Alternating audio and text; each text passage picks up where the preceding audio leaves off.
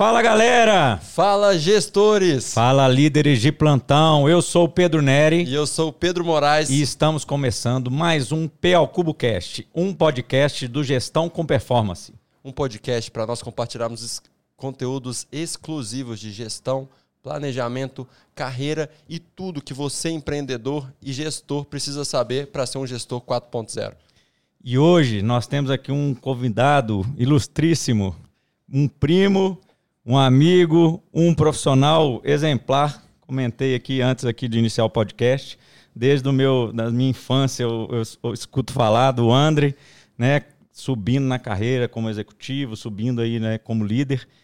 Head de, de Cultura Organizacional, Cultura de Inovação e Diversidade e Inclusão na ArcelorMittal, Aços Longos Brasil, Diretoria do Futuro, Estratégia, ESG inovação e transformação do negócio. Andrei Bosco, seja bem-vindo ao nosso podcast. É um prazer você estar aqui com a gente. Muito obrigado pela, pela presença né, e por, por trazer todo esse conteúdo que a gente vai conversar aqui e mostrar para todo mundo aqui hoje do nosso, dos nossos seguidores.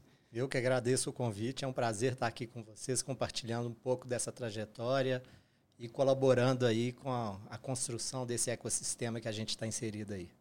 Legal, obrigado, obrigado, André. Valeu demais. Ô, André, primeiramente eu queria te dar um brinde aqui, Aí, né, pela participação com a gente. É, um, é realmente é muito satisfatório aí para a gente você estar conosco. Muito obrigado. E eu queria você iniciasse falando um pouco aí da sua trajetória, né? Como que você comentou com a gente aqui um pouco antes, como que foi essa trajetória, os direcionamentos, o caminho aí na sua, na sua carreira.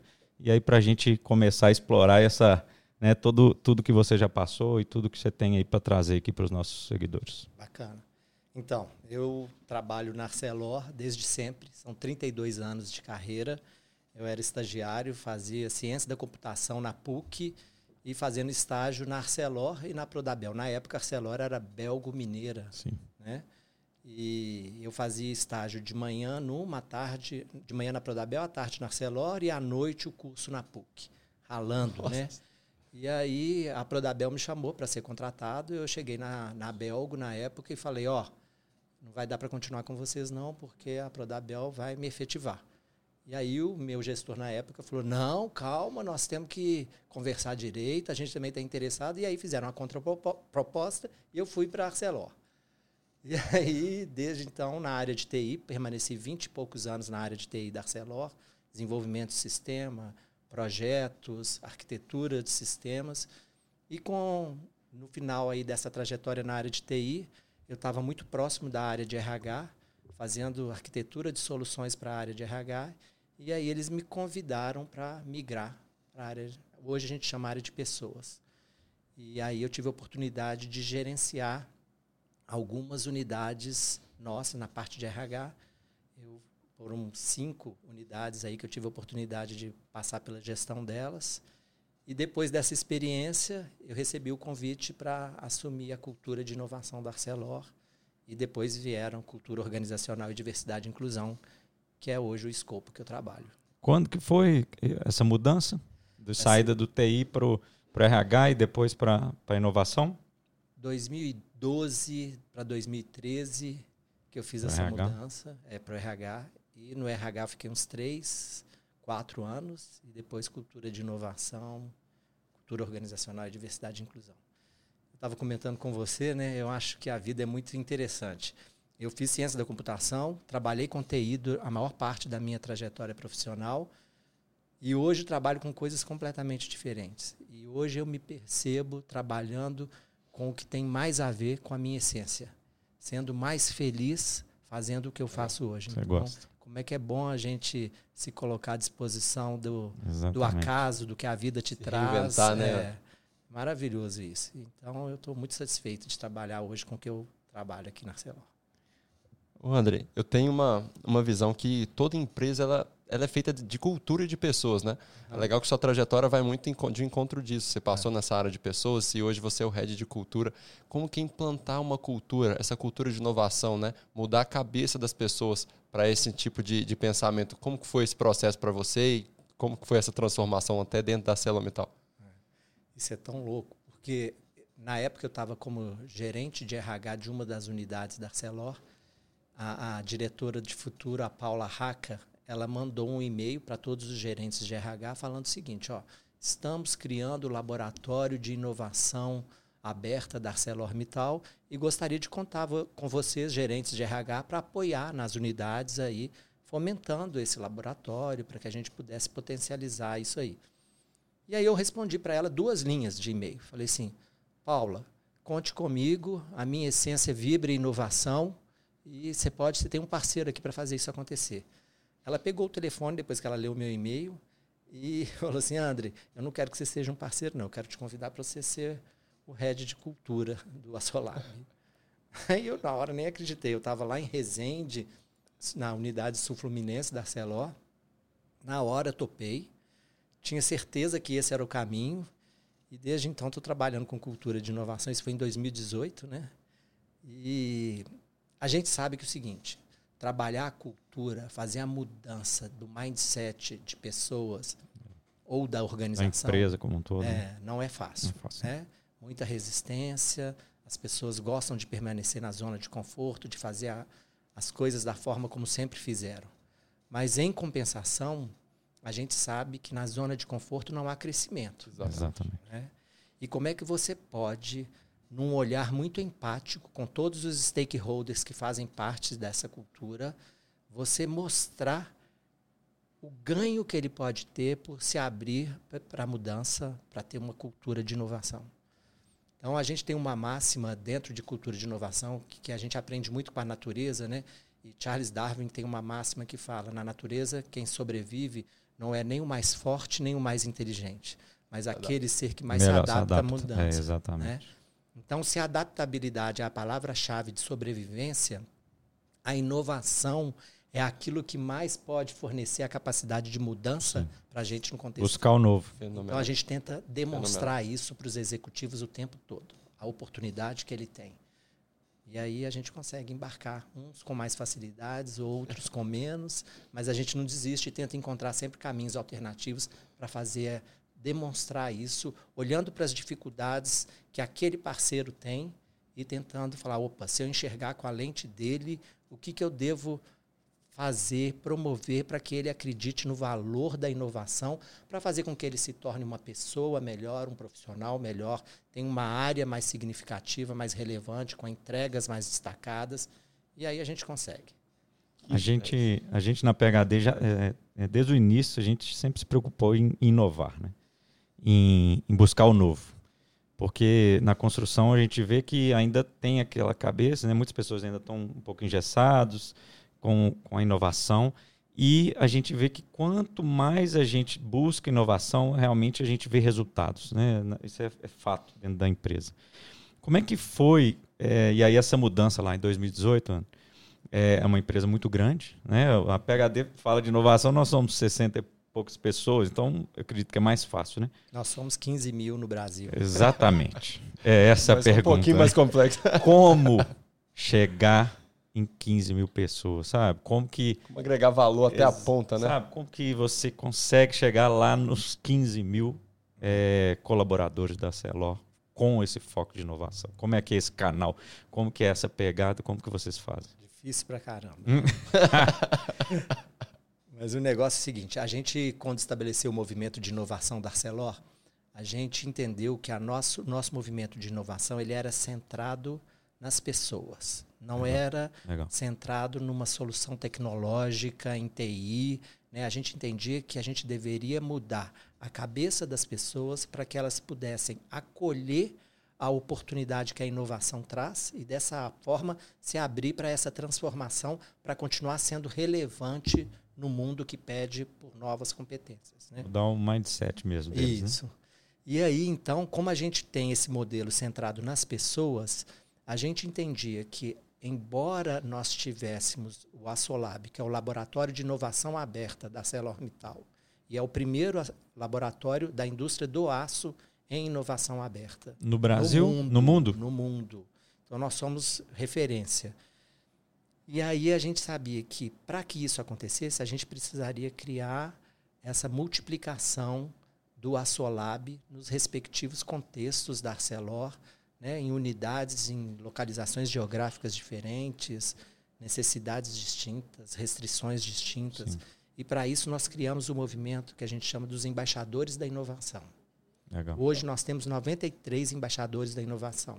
São todos dentro da Solab ou são não, parceiros da não, Solab? Eles são das áreas, ah. suprimentos, certo. logística, manutenção, um. produção. E a gente busca pessoas que têm brilho nos olhos Legal. com a inovação, Legal. que acreditam na causa, que se movimentam pelo propósito, não porque é uma obrigação. Legal. Porque aquilo não é a, a função básica o daquela dele, pessoa, né? a, a original, não é o core. Então, esse cara, ele tem que fazer, ele tem que se mover por propósito. Por si só, né? É. E aí a gente busca brilho nos olhos com inovação e essas pessoas, elas são, então, os nossos parceiros para fazer a inovação. Inovação acontece quando tem apropriação das pessoas nas áreas. E os embaixadores são essa ponte, são os disseminadores, liga, disseminadores desse movimento. Ah. Então eles trabalham com a gente ajudando projetos de inovação, ajudando a estimular o engajamento da população que eles representam ali a entrarem nos movimentos que a gente faz no Assolab, nos programas que a gente desenvolve, acompanhar projetos de inovação, fazer comunicação. Então eles são, eu entendo Bacana. que é essa é a resposta aí para o que vocês trouxeram. Legal, legal. Ô André, a gente, o Pedro começou fazendo essa introdução. Nós vivemos um mundo de obras cada vez mais travado, né? mais engessado nessa área de inovação. E acredito que você, dentro das várias vertentes da CELO, também entende que tem, deve ter algum que tem uma visão para a inovação um pouco mais fechada. Né? Uhum. É, eu vejo isso como uma oportunidade assim, fenomenal né, para entrar. Você também enxerga isso? Tem alguns setores da indústria que você também vê com esse tipo de restrição à inovação? Ah, o setor de obras dentro da célula, você também sente que ainda pode ser aplicado mais inovação? O que, que você vê nesse segmento? É, é, é super interessante, porque quando você vai para uma grande empresa como a Arcelor e você tem uma amostragem muito grande né, da nossa população ali dentro, você percebe todos os tipos de perfis. Né? E às vezes algumas áreas a natureza daquela área tem um determinado tipo de profissional que se adequa mais àquela natureza e que tem um perfil que pode ser um perfil mais aberto ou um perfil mais fechado. Além disso, nós somos uma empresa centenária.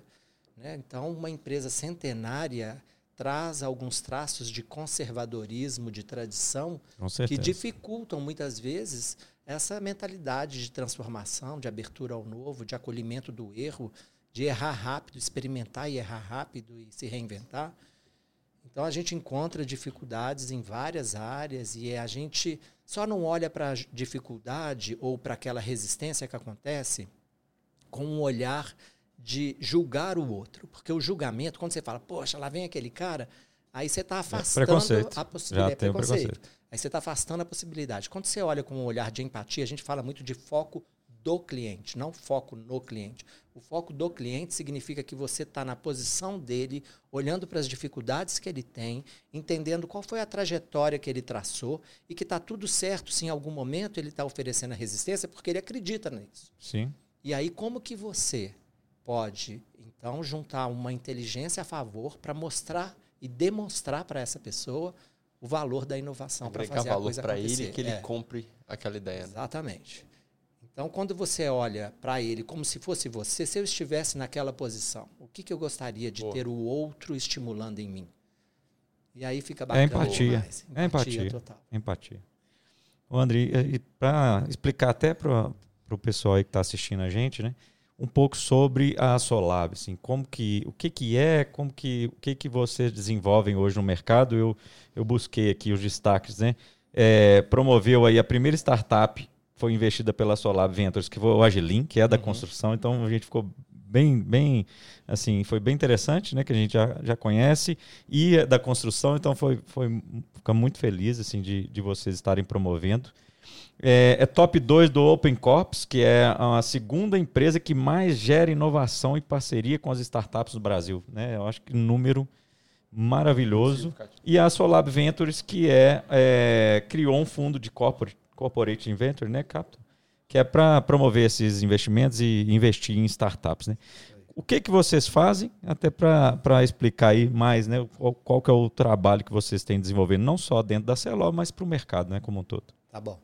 O Açolab, como eu disse, é o primeiro laboratório de inovação aberta no mercado do aço no mundo. Então, o Açolab ele tem três pilares principais. Projetos de H1, H2, horizontes 1 e 2, e projetos de horizonte 3. Né? Projetos de H1 e H2, horizonte 1 e 2, nós estamos falando aqui de projetos que têm é, desafios que são hoje, que existem na nossa organização, desafios que nós já temos instaurados dentro da organização, ou então novas possibilidades de modelos de negócio. E já para H3, nós estamos pensando em novos produtos. Né? Aí a gente, é lá, é, no, é lá na frente. E aí então a gente fica pensando o que, que pode matar o nosso negócio. Essa pergunta a gente dorme abraçado com ela. Para entender, é, sabe aquela máxima? Você tem que se apaixonar pela solução que o seu produto faz, mas não pelo seu produto. Exato. É. Senão você fica preso nele. Preso nele, né? E a gente quer é entregar a solução. Então, com isso, esses projetos, então esses pilares de H1, H2 e H3 e o pilar de cultura de inovação.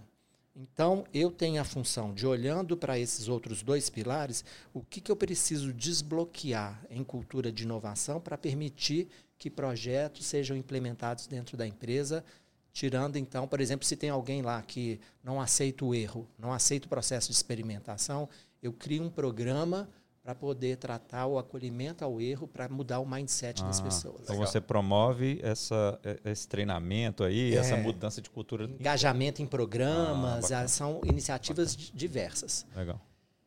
E aí, então, a gente está estruturado dessa forma. Então, em cultura de inovação, nós temos programas de empreendedorismo para poder aproveitar o talento empreendedor das pessoas que estão na empresa hoje, os empregados, e a gente se beneficiar disso e, ao mesmo tempo, oferecer para o empregado uma, um novo desenvolvimento da sua carreira Bacana. em inovação. Empreendedorismo cara, interno. Exato. O intraempreendedorismo, isso. E aí a gente faz isso. A gente tem um programa de melhorias contínuas que é para o público operacional. Então, se você é do público operacional, você teve uma ideia, na hora que você está mexendo numa máquina, engraxando um negócio, você falou, poxa, tem uma solução aqui, ele tem ah, condições legal. de, na hora, cadastrar essa solução e ir para o laboratório de inovação. Nós temos um programa chamado Falha Nossa, que a gente joga o holofote nos erros que nós cometemos, para normalizar legal. o erro e aprender a trabalhar com a ressignificação do erro em aprendizado. Então, isso é cultura de inovação. Já projetos H1, H2 e H3, nós estamos olhando para todas as dores e oportunidades que temos na Celor, independente da área, seja suprimentos, manutenção, produção, qualquer área financeira. E nós, então, identificamos essas dores e essas oportunidades. Nós temos os business partners de projetos que estão nas áreas olhando para essas dores e oportunidades.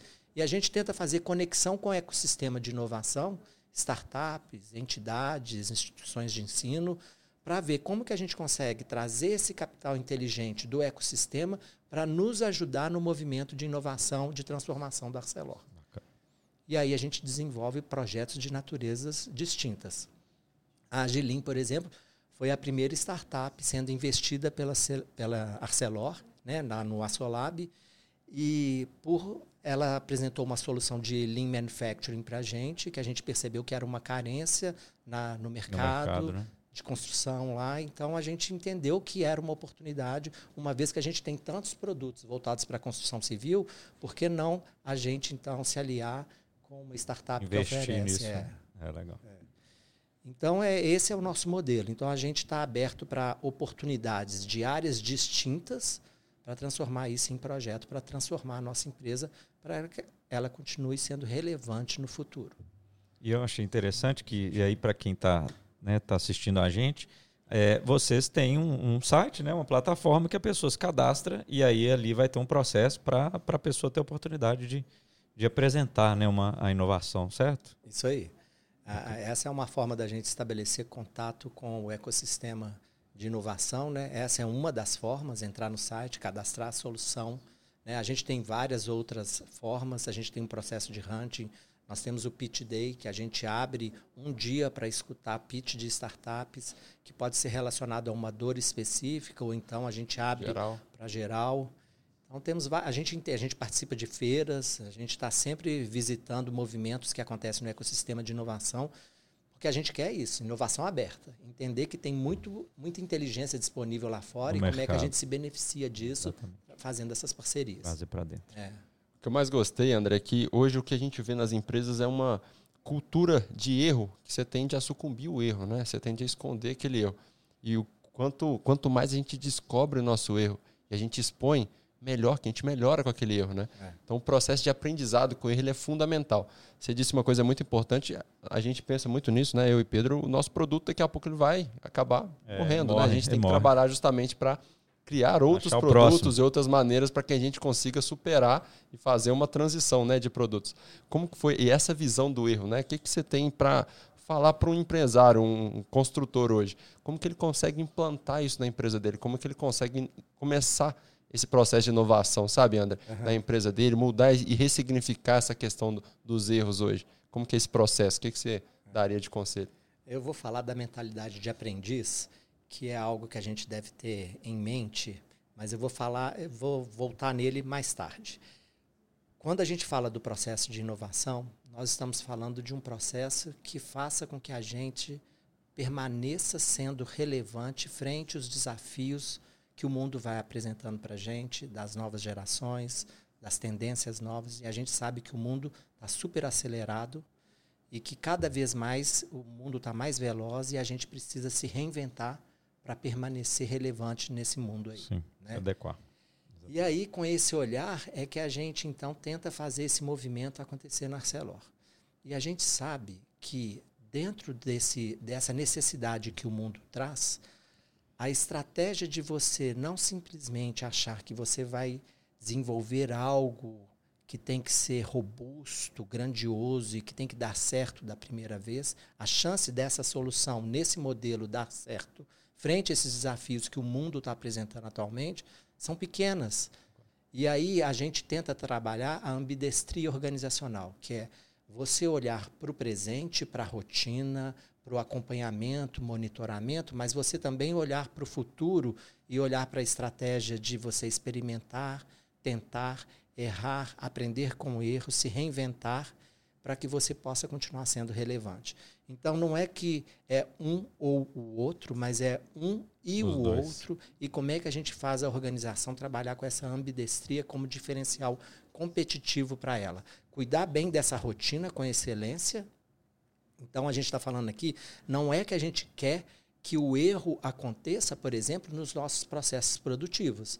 Não, aqui a gente quer o erro zero e a gente continua querendo isso. Trabalhando Mas, para essa área que é responsável por modelar a transformação da empresa, é muito importante que a gente traga o conceito de que o erro pode ser seu amigo, porque ele te ensina uma lição e aí a mentalidade de aprendiz que eu falei é isso. Você olhar sempre para o que você faz com curiosidade, igual uma criança que olha para aquele objeto e acha que ele é novo, tenta experimentar, presta atenção nos detalhes. Então a gente quer é isso, essa mentalidade de aprendiz, porque a gente quando está aprendendo a gente erra, mas a gente se torna melhor pessoa, profissional, empresa, e é isso que a gente quer com esse modelo, então. Legal, legal demais. Ô, André, e isso aí, quando você falou aí, eu lembrei, lembrei quando eu jogava bola, isso era chutar com as duas. né? Famoso chutar com a direita e com a esquerda, né? Ô, André, você comentou aqui, a gente começou a conversar antes aqui sobre, para a gente até explorar um pouco sobre as ideias relacionadas à máxima. Né? Você, deu até um exemplo aí, eu achei bastante interessante. Você podia falar um pouco mais como que vocês exploram isso, como que vocês trabalham isso dentro da Celó. Mas de qual máxima que você está falando aí? A, a parte de. é, aí você comentou aqui, né? As empresas não podem, mor é, não morrem por Isso. fazer é, aquilo, né? Por não fazer, né? É. E sim por fazer por muito tempo, né? Que, é que, É achei muito interessante esse comentário seu. É porque muitas vezes a gente acha que para uma empresa não dar certo, ela tem que errar. Errar e errar feio, né? Exatamente. E a gente sabe que muitas empresas, olhando aí para as empresas aí que deixaram de ser relevantes nesse mundo, muitas delas não erraram feio, mas elas fizeram a mesma solução por um tempo longo demais.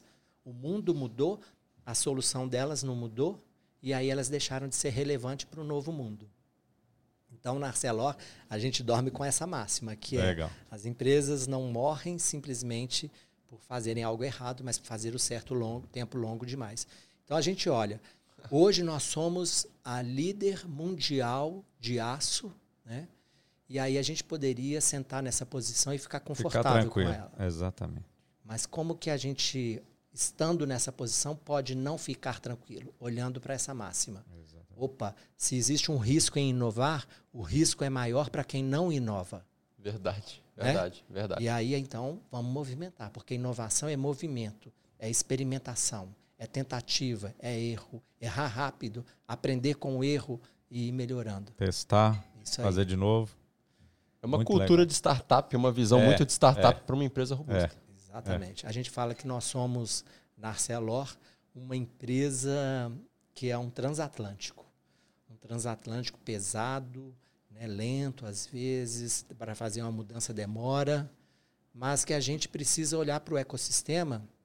E lá fora, no ecossistema de inovação, tem um monte de lancha, jet ski, barco, a fim de conectar com esse transatlântico, que vai trazer habilidades que nós não temos, mas que juntos, dentro dessa rede de colaboração, a gente vai então conseguir fazer os movimentos que estão sendo necessários aí. Exatamente. O transatlântico abre o caminho para muito jet ski, né? É para muita aí. lancha. Com certeza. É. Ô, André, dentro desses projetos que você já implantou, qual que foi o mais significante, sabe? Qual que você falou assim, nossa, esse projeto, ele realmente consegue mudar a vida das pessoas, ele consegue realmente se ressignificar a empresa. Que, qual foi o mais legal, assim, que você consegue contar pra gente? Nossa, até essa pergunta é difícil porque eu tenho orgulho de tanta coisa que a gente fez ali. Assim, eu, eu sou muito feliz dentro da minha trajetória profissional. Eu gosto do que eu faço. Eu vou para trabalhar às vezes assim, sem achar que é trabalho, sabe? Assim, não me sentindo pesado. Pô, vou trabalhar, mas assim, eu estou me divertindo ali dentro. Então, é- esse último capítulo de cultura de inovação, a cultura de uma forma geral, não só de inovação, mas a cultura organizacional, que a gente está reinventando o jeito de ser e fazer as coisas dentro da ArcelorMittal. Para você ter uma ideia, quando as pessoas viram que eu tinha, eu estava com a incumbência dessa função, ah, o que, que você vai fazer agora? Eu sou head de cultura e diversidade inclusão, cultura de inovação. Pessoal, o gesto mais comum que acontecia, o pessoal dava dois tapinhas no meu ombro Vai, e falava assim, tenha sorte. boa sorte. Tipo assim, você tá pegando É, uma tá coisa lascado. difícil pra caramba, você tá lascado. É. Só que alguma coisa dentro de mim olha para esse desafio e vê nisso uma coisa deliciosa de ser enfrentada. Talvez seja pela minha essência, a minha minha alma, sei lá o que que é, os meus, talentos, né? Eu acredito que cada Sim. um vem com talentos diferentes nesse mundo. E aí eu adoro esse desafio, sabe? Eu, falo, eu fico realmente dentro dessa busca de entender com o olhar da, daquele cliente, daquele parceiro, como é que eu posso ajudar para ele se reinventar, para poder ter esse novo jeito de ser e fazer as coisas. Então, desde 2018 que a gente está reinventando o jeito da Arcelor. Reinventar o jeito de uma empresa centenária não é da noite para o dia, não é uma linha reta de A para B.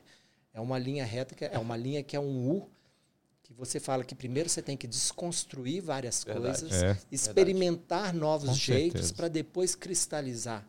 E eu olho para isso tudo com uma Paixão. vontade de fazer acontecer, sabe? E a gente já está vendo vários frutos acontecendo na Arcelor. Então, aquela coisa da empresa centenária não muda, não é verdade, porque já está mudando.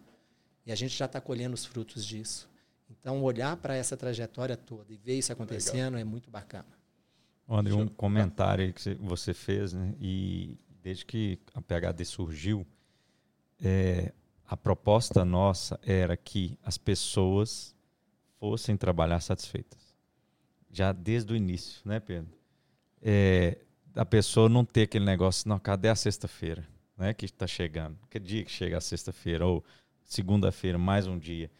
Isso é, é um negócio que foi cri- sendo criado dentro da empresa e você falando isso, eu acredito que assim isso é algo é algo que vocês também é, promovem essa preocupação interna. Como é que funciona isso? Porque a gente O ambiente, isso, né? Como é que vocês fazem é, é, você to- outras pessoas sentirem isso aí que você sente? Legal.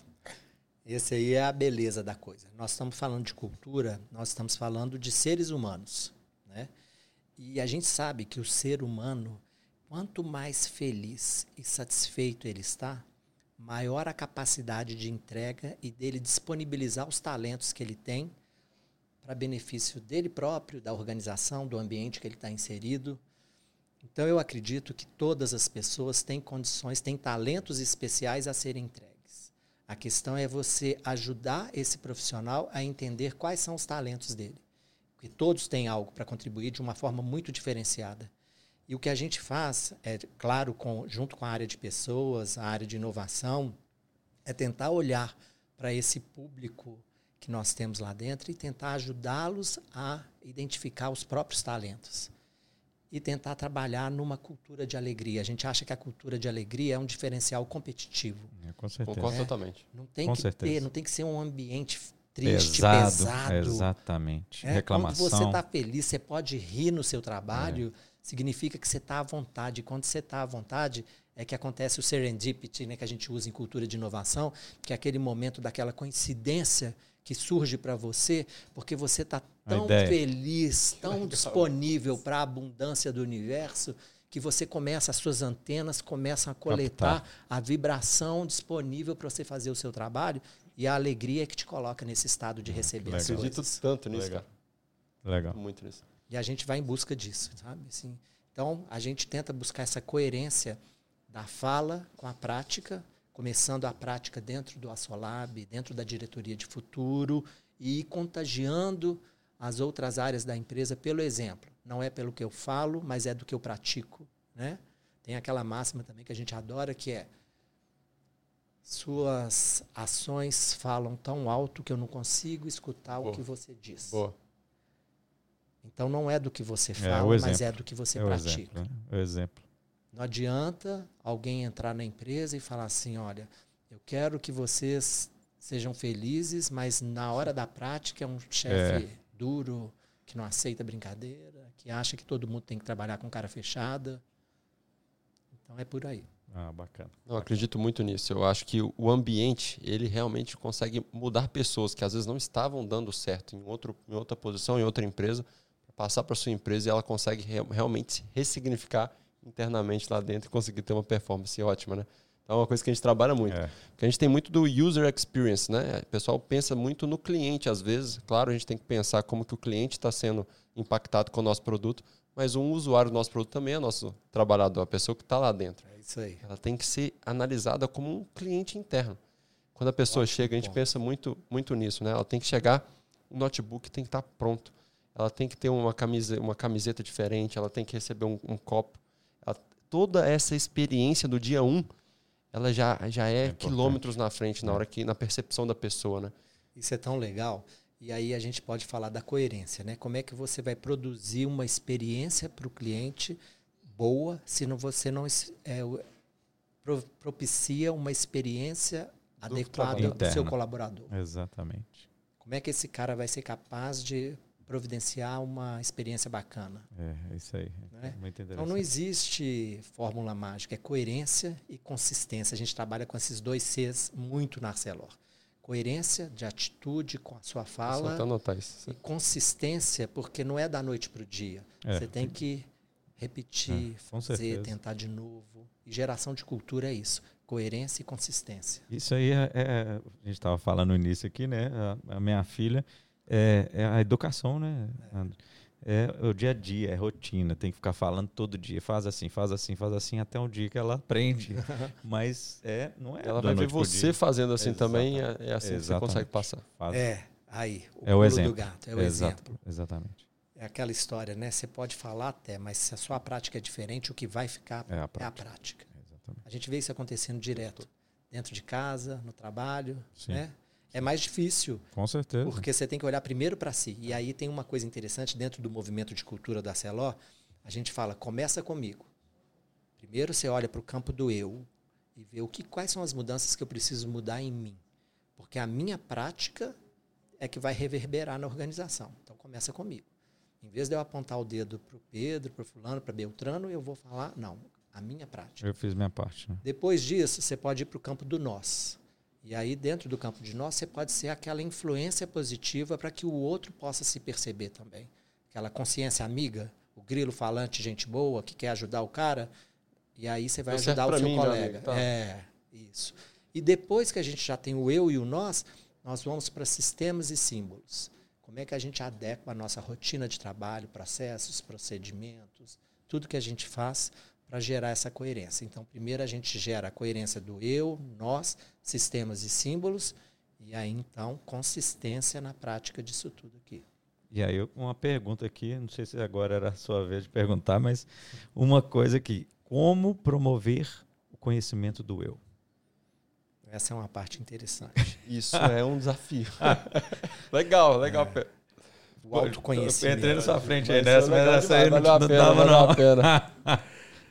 Então, é, é, o autoconhecimento é o ponto de partida para qualquer coisa. O mundo que eu vivencio dentro de mim diz respeito do mundo que eu vou experimentar lá fora. As minhas crenças que eu tenho dentro de mim, elas vão ser disponibilizadas para que você possa vivenciá-las nesse mundo externo. Sejam elas crenças limitantes ou crenças de abundância. Né? Então, tudo começa com autoconhecimento. Eu vou falar da minha jornada. Eu sou, fiz mindfulness para poder mergulhar dentro de mim, entender meu lado luz e meu lado sombra, para que tendo consciência do meu lado sombra, eu pudesse jogar mais luz nesse meu lado sombra. E entendendo as minhas limitações, as minhas imperfeições, eu pudesse até mesmo ver o que, que eu precisava desenvolver e com quais pessoas eu deveria me aliar para me ajudar naquilo que eu não tenho. Legal. Mentores mesmo, né? É. E eu acho que o bom líder é aquele que se coloca tão disponível para o seu time para entender como é que está esse processo de autoconhecimento do time. Se a experiência que eu tenho no externo depende do interno, como é que eu ajudo esse cara na experiência do interno? Né? E aí, então, é olhar com aquele olhar empático, né? de, poxa, por que, que ele está passando por isso? Como é que eu posso ajudá-lo? E conversar com aquele ser humano né? de uma forma como você gostaria. Individual, né? É, Individualizado. Ser tratado. É legal. Legal. E isso vocês, e aí isso foi você, mas como que vocês, como companhia, como empresa, é, promovem isso? Tem um programa? Como é que é trabalhado? Então, nós temos uma área de saúde na Arcelor, né, que olha para a saúde 360 graus do empregado, não somente a saúde física, mas emocional, ah, mental, legal. Financeira, e a gente tenta oferecer ajuda para esse profissional, hum, né? Mas é só uma ajuda. A gente sabe que começa Depende com ele com querer. Ele, né? É claro, é. sem dúvida. Né?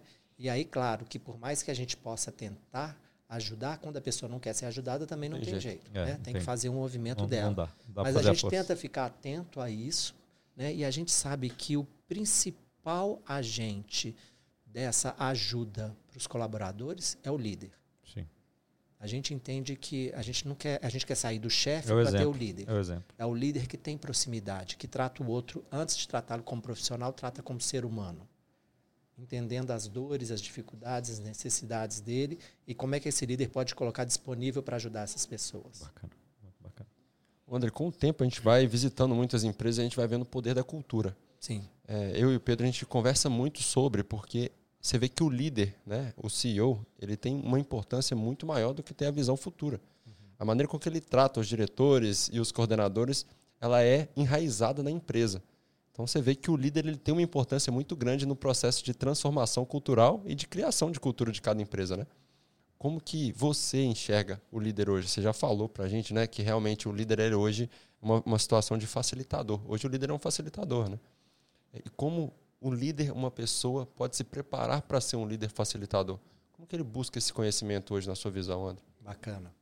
Então, para o líder, como para qualquer outro colaborador, o processo de autoconhecimento é muito importante. Né? Se eu sou uma liderança egoísta, né, que estou muito autocentrado, a minha capacidade de me disponibilizar para o outro é, é muito pequena, porque eu estou tão focado no meu processo que eu não tenha a generosidade de lançar o olhar para o outro para poder ajudar. Né? Então, a gente tenta olhar para esses líderes numa ótica de empatia, de não julgamento, de acolhimento das dificuldades e ver o que, que a gente, como que a gente pode ajudar. Nós temos aí uma área de pessoas da Arcelor super bem estruturada que nos ajuda nessa, nesse desenvolvimento dessa liderança, né? E a gente é, junto com a área de inovação, diretoria de futuro, a gente tenta olhar para essa liderança e, e, ver o que, que especificamente para aquele líder seria uma ajuda para ele se tornar um melhor líder. Né? Então, às vezes, é um processo de conversa com outras lideranças, às vezes é uma mentoria, às vezes é um coaching, né? E dependendo da liderança, é até uma terapia. A pessoa está precisando resolver. Então a gente tenta olhar para esse grupo de líderes e ver qual que é a ajuda que faz sentido dentro daquele contexto. Ô André, e assim, dessa. É, a gente está escutando muito, né, na, principalmente em obras aí, e está é, sendo muito falado sobre ESG, né? Uhum. É, como que está isso? Eu sei que vocês estão promovendo, que é uma, uma bandeira aí que está sendo levantada né, por vocês. Como que está sendo? Qual, qual a sua visão aí da prática e da implantação do SG dentro da Celor e do mercado? SG já é, né, gente? É uma realidade e aquele que não conseguir ler o que a oportunidade que traz o SG já está ficando para trás, né? Então, na Arcelor, é, é interessante falar isso, nós temos a diretoria de futuro, e essa diretoria de futuro tem estratégia, cultura, inovação, ESG. Ah, tá junto. E comunicação. É tudo na, na, na mesma diretoria? Na mesma diretoria de futuro. Ah, legal. Que que é, por que diretoria de futuro? São pautas que a gente acha tão relevantes para a organização, para que a organização enfrente esse futuro, que então que estão aqui dentro. E aí, quando a gente fala que o ISD está aqui dentro, é porque a gente acha que não tem como você ser uma organização relevante sem olhar para o ambiental, para o social e para a governança. Né? Então, por exemplo, diversidade e inclusão, que é um, um capítulo que eu cuido, né? que tem muita integração com a parte social lá.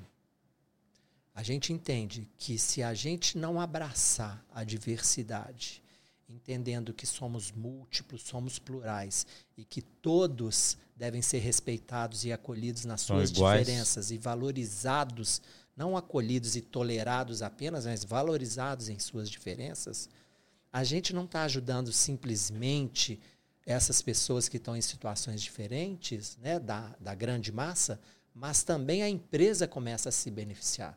A gente entende que inovação, por exemplo, ela acontece de uma forma forma muito mais ampla, quanto mais você abraça Diverso. a diversidade, diferentes pontos de vista, perspectivas, vivências, maior a sua capacidade de ter soluções mais robustas e aí você se reinventar. Né? Então é algo que faz sentido para o novo mundo. E se você não fizer sentido para o novo mundo, você está fora. É. Né? Então, como que você vai olhar nessa ótica? Engraçado, né? Que teve um cara aqui, não sei se vocês já viram falar dele, Jesus Cristo, ele teve aqui e falou amar o próximo como a si mesmo, mesmo, né? É. E aí o que o, a gente está sendo convidado é de tratar o outro é, exatamente. como exatamente. igual, independente das diferenças, e que somos irmãos e que vale a pena a gente se unir. As mãos, né? Networking para evolução, porque aí quem ganha com isso São é a todos, própria né? empresa e também todo mundo. Então, assim, era tão básico lá e, e ele já trazia isso, e hoje é o que faz sentido para a gente continuar evoluindo. Então, eu acho que é, o ISD traz essas pautas, por exemplo. A Arcelor está muito consciente de trazer a descarbonização né, para o nosso processo produtivo. Vai do environment. É. E aí, então, já tem o Xcarb, que é um produto nosso, a gente olhar para o aço, sabe, dessa forma, nessa vertente aí do ambiental, né, da gente tentar... É, o aço ele é infinitamente reciclável. A gente pode pegar sucata e fazer o aço só de sucata. Né? A gente pode usar só insumos verdes para fazer o aço. Então a gente já está olhando para esse movimento para a gente pavimentar esse futuro. Nós falamos dentro da Celor que a gente não quer ser seguidor do futuro. Nós queremos ser protagonistas do futuro. Legal. E o ESG é a ponte que nos conecta com esse futuro. Então a gente aposta muitas fichas nisso, porque a gente sabe que ali é o caminho. Muito bacana. É, já é uma realidade muito, muito forte. Né? A gente tem que, todo mundo tem que traçar uma estratégia interna, né? As empresas já têm que traçar uma estratégia para estar tá com esse sentimento, né, André? É isso aí. André, eu tenho uma, uma dúvida mais pessoal mesmo. Eu queria ver como você lida isso no seu dia a dia. É, trabalhar numa empresa muito grande, você tem um desafio de comunicação cada vez mais complexo, né? Uhum. É, como que você hoje lida no seu dia a dia com seus liderados? Como que você trabalha a comunicação? Como que é isso para você e como que é o desafio de comunicar cada vez tentar chegar na ponta, né? Cada vez de uma maneira mais orgânica. Como que é isso para você hoje, André? É, isso é bastante desafiador mesmo. E a gente sabe que a comunicação é fundamental para o sucesso de qualquer iniciativa. Né? é, na gestão de projeto, a gente falava que 90% dos projetos falham por alguma falha em comunicação. Comunicação, exatamente. Então, se a comunicação é tão importante, como é que a gente consegue né, superar isso daí? E aí, dentro do, do, da Arcelor, hoje nós estamos com um modelo de comunicação. A gente tinha muito aquela comunicação corporativa, com vários veículos de comunicação para atender os vários públicos, para ser cascateado e tal. E a gente entendeu que muitas das vezes a comunicação não chegava para todos os níveis, por mais que a gente tentasse criar vários veículos de comunicação. E aí a gente percebeu que o colaborador ele tinha que ter um papel protagonista na comunicação. Então hoje a gente olha para a comunicação que ela não é somente da empresa para o colaborador, mas dando voz também para o colaborador dentro da rede dele disseminar a informação que ele acha importante para ele. Nós temos então uma plataforma hoje lá, que é o Conecta, que é uma plataforma que qualquer colaborador entra e ele pode estabelecer um canal de comunicação. Claro que tem algumas regras de governança e tudo mais, mas a gente faz essa comunicação que não é só da empresa para o colaborador, mas também do colaborador para a empresa e para os outros empregados. Tem voz, dá voz para ele. Dá voz para o cara. Então, esse aí foi uma coisa. A outra coisa é que a gente entende o seguinte: comunicação não é passar um e-mail, né? Antigamente falava de memorando, não é um cartaz. fax, fax. Não é um cartaz que você coloca na parede. A comunicação melhor é aquela que acontece face a face. Né? Então, a estratégia da gente ter uma liderança que seja próxima, né? que não perceba a hierarquia como um afastamento e que no dia a dia trabalhe essa comunicação de uma forma fluida, né? Se eu tenho colaboradores que olham para mim e gostam de trabalhar comigo, o fluxo de informações acontece de uma forma muito mais ampla e restrita. Então, o que a gente busca, aquela cultura da alegria, da felicidade, né? Eu tenho colaboradores que trabalham comigo que me chamam de amigo, falam assim, aqui, vamos almoçar que estou com saudade de você. Isso é a melhor coisa Do que mundo. pode acontecer. Né? Então a gente tem prazer na convivência. E aí a comunicação acontece fluida, sem a gente criar muitas regras, porque está todo mundo afim de fazer acontecer. A gente gosta um do outro, tem prazer na convivência, e aí a coisa acontece. Legal. Legal. Então o segredo é proximidade. É, é isso aí. Legal. Ô André, e com um olhar um pouco agora para a construção, né, para obras, que é o nosso nicho, é, que hoje a gente atua né, na PHD, que, que você está vendo? Como é que você está enxergando assim, a inovação nesse, nesse segmento, o movimento? Tem percebido mais, menos de um tempo para cá? Qual é a sua visão com essa pegada de inovação nesse setor? Então, para a gente falar do movimento de inovação, a gente tem que começar olhando para a dor e para a oportunidade. A visão que a Arcelor tem hoje, olhando para a construção e vendo quais são as dores, a gente via, pelo menos era a nossa forma de perceber, uma baixa produtividade, uma mão de obra não tão qualificada e muito desperdício acontecendo. Então a gente olhava para essas dores e falava: a inovação tem que acontecer atendendo a essas dores. Tem que fazer sentido. Né? Exatamente. E aí, com isso, nós temos uma pegada de um, soluções de produtos que a gente está tentando oferecer. Antes, se era o aço, por exemplo, que ia daquela forma tradicional, Agora a gente já tem soluções inteligentes de corte e dobra para poder agilizar e tornar a coisa mais otimizada, gerar menos bagunça no canteiro, menos desperdício. Então, tentando soluções que sejam modulares para poder entrar num canteiro e agilizar a coisa e permitir que a coisa aconteça mais fácil. Um outro aspecto é a sustentabilidade. Como é que a gente olha para esse nicho e fala assim, ó, como é que a gente pode ter uma pegada de sustentabilidade ambiental, econômica, social, para ajudar. É o ISD influenciando isso daqui. No dia a dia, né? No dia a dia. A outra pegada que a gente tem é gestão das obras. A gente percebia que na gestão era uma é. gestão complexa, burocrática, com muito desperdício, perda de tempo. Então, como é que a gente faz uma gestão otimizada para isso daqui também? Legal. Então a gente vê essas três grandes tendências aí que a gente acha super importante olhar com muita empatia, com muito respeito, porque são coisas difíceis Sim. de serem sanadas. É uma né? é, é romper mesmo uma cultura que existe no mercado, né? Exatamente. E Engraçado que a gente até tem uma, uma apresentação comercial que a gente faz na PHD das dores. Quais são? Baixa produtividade, é, Comunicação. prazo, é, comunicação ruim, prazo não alcançados, né? Os prazos das obras normalmente e o custo, que aí vai sempre acima do que estava planejado. E a gente pegou isso e aí a gente propõe os serviços dentro da empresa, né? Bem interessante. Né? Gente- eu não sabia que vocês tinham essa visão. É, e aí a gente foca nisso. Né? E aí a modularização, construção off-site, é, estratégia, ganha, como que ganha produtividade na obra, essa que é o, que é o trabalho e, e aí muito de encontro com o que você falou. Então, bem interessante. É, o- se eu puder deixar uma dica para vocês, eu acho que inovação tem a ver com impacto.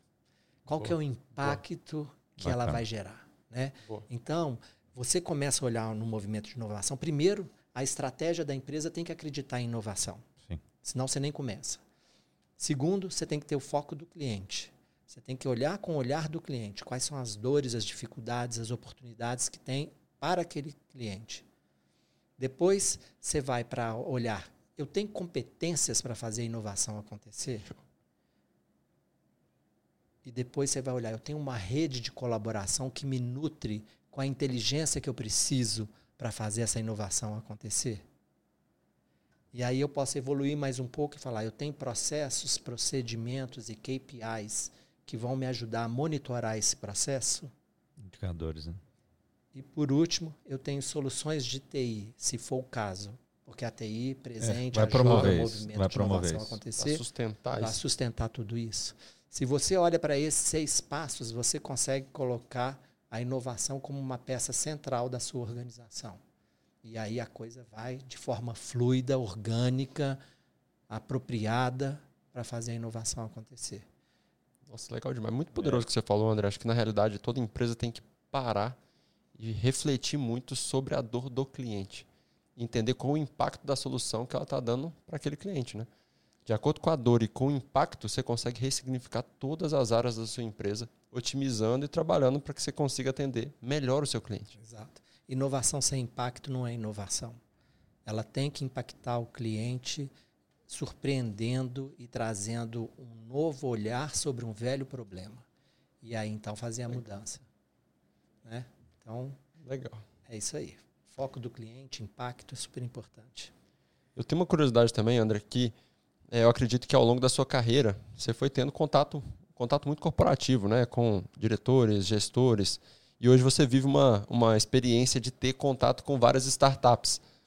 Teve um impacto muito grande quando você conheceu esse mundo de startup e como que foi esse impacto, como que você recebeu isso? É legal, é surpreendente, como que são esses empreendedores de startups? Super interessante, né? Porque é um universo completamente diferente e eles criaram um espaço, né, para eles. A gente teve que entender que é usar a sandália da humildade para falar, pô, nós temos que aprender com esses Vamos, caras. vamos escutar. É, somos uma empresa gigantesca, centenária, mas a gente tem muito a aprender com eles. Né? Exatamente. E tem muito para aprender. Humildade. Muito. Humildade total, né? E, e isso é extremamente necessário. As startups, elas trazem uma agilidade muito interessante, né? Essa coisa do testar, do experimentar, do errar rápido e se reinventar, a gente aprendeu muito com as startups. Um outro aprendizado que a gente teve, nós tivemos que olhar para os nossos processos e procedimentos que demoravam três meses para poder validar alguma coisa internamente. Não dá para a gente ser dessa forma. O mundo hoje não, não acolhe mais isso. Né? Então a gente saiu reinventando os nossos processos internos, aprendendo com essas startups. Né? E a gente também aprendeu a lidar com eles do tipo, ArcelorMittal é uma super empresa, qualquer fornecedor para vir trabalhar com a gente tinha que vir demonstrar sua competência para a gente então selecionar e esse cara dar graças a Deus de estar trabalhando com a gente. E essa relação mudou. Não é assim. Né? A gente sabe que a gente, quando a gente se conecta com uma startup, ela não é uma grande empresa, ela tem uma vulnerabilidade. Então, como é que a Arcelor, sendo uma grande empresa que tem interesse na solução que essa startup está trazendo, pode ajudar essa startup Acolhe também ela, né? Legal. uma relação de generosidade, olhando para essa vulnerabilidade e ajudando ela a superar isso. Progredir, Então, né? uma, uma via de mão dupla. Né? A startup nos ajuda com esse capital inteligente, esse dinamismo, agilidade que ela traz, e a gente também olhando, olha, eu sou grande, olhando para você pequeno, como é que eu posso te ajudar? Legal, legal. legal Olhar bem diferente, né? O André, depois dessa aula né, de inovação aí, que né, muito legal. Tivemos uma aula aqui. Amanhã nós vamos conversar lá, na, lá na PHD sobre isso aqui. Porque a gente é, valoriza muito isso. E, assim, né, a gente está sempre querendo melhorar. Eu falo muito que assim, é, a gente tem que ir todo dia, né? A gente tem que realmente ir melhorando cada dia. Eu mesmo tenho, sei das minhas dificuldades e, e sei o quanto que é importante a gente melhorar. André, e aí para a gente finalizar, eu acho que né, realmente já muita informação passou muito rápido, legal. passou muito rápido. Vou ter que legal fazer um demais. podcast 2 aí, André, André barra 2. é, o que, que você pode deixar aí para as pessoas? Né? E aí eu, eu vejo assim, até pensando é, empresas menores que de repente querem, mas é, estão é, querendo saber como fazer ou o que buscar, que, que você pode deixar de contribuição assim do, ó, você vai começar amanhã a ser uma empresa que vai buscar inovação. Qual que, qual que é o recado que você deixaria aí para todos nós? Bacana. Olha, eu acho que como qualquer experiência, igual a gente disse aqui, começa sempre comigo, né? Se eu estivesse hoje começando, qual o conselho que eu daria para mim mesmo nesse início é acredite em você. Legal. Acredite em você, porque todo ser humano nessa terra tem contribuições especiais a serem realizadas nesse planeta. Legal. Na hora que a gente nasce, talentos especiais são distribuídos para cada um de nós. Então você tem o seu talento, acredite em você e tente encontrar caminhos para demonstrar esse seu talento para o mundo. Né? Não existe uma receita de bolo Cada um vai encontrar uma forma muito específica. Pode ser que você não consiga nas primeiras tentativas, mas não deixe de acreditar em você, porque as, os fracassos vão acontecer, né? os percalços pelo caminho vão acontecer. Muitas vezes você vai dar cinco passos à frente, três atrás, e está tudo certo. Mas não deixe de acreditar em você e de colocar os seus talentos à disposição. Tenho certeza que se você tiver persistência, o seu talento vai ser reconhecido, alguém em algum momento vai te enxergar, alguma solução vai aparecer. E aquela história né, que eu trouxe aí, quando a gente se coloca à disposição da abundância universal, né, que a gente entra numa frequência de ressonância com essa generosidade do universo, as coisas acontecem para você. Flui. Então faça a sua parte, porque o retorno vem você vai conseguir o seu lugar ao sol, com certeza. Não, legal demais, André. Eu, queria até usar tudo que a gente conversou hoje como uma dica também para quem está nos ouvindo, né? Muitas pessoas enxergam as dificuldades ou os problemas da, da, empresa que ele trabalha como um problema. Mas eu acho que na realidade a gente podia ver tudo como uma oportunidade. Então, o intraempreendedorismo, né? Ele é muito importante. Se você enxerga hoje que sua empresa não faz um cálculo de custo, por que não você começar hoje a trabalhar nesse cálculo? E conseguir elevar seu nível de carreira. Então, o conselho que eu posso dar é: a gente falou muito sobre inovação e empreendedorismo, mas você pode começar hoje, amanhã, no seu trabalho, vendo as vulnerabilidades e o que você reclama hoje, como uma ótima oportunidade para que você consiga um outro patamar de profissão e de né, cargo dentro da, da, sua empresa. Esse ponto é ótimo, porque muitas vezes a gente acha que precisa de uma grande entrega, fazer algum grande evento para que a gente possa ser notado, né? E às vezes está ali na, na, atitude do seu dia a dia, uma pequena mudança que você faz, uma contribuição que você dá ali, né? Adorei a reflexão que você trouxe. Com certeza.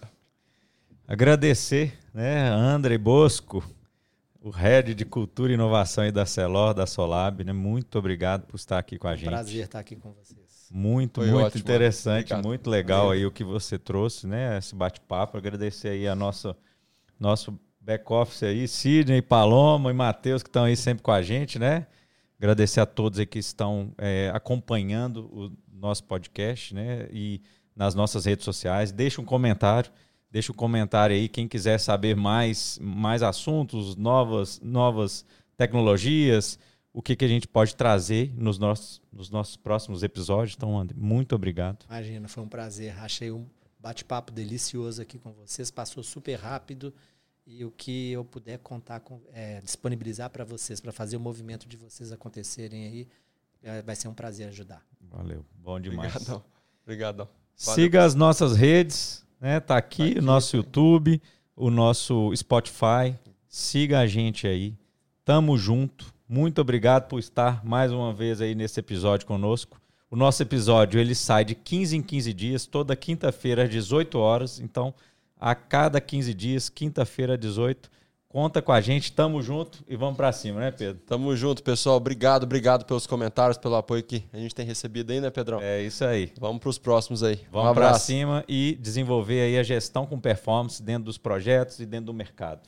Um abraço, Valeu, até mais. pessoal, até mais. Até mais.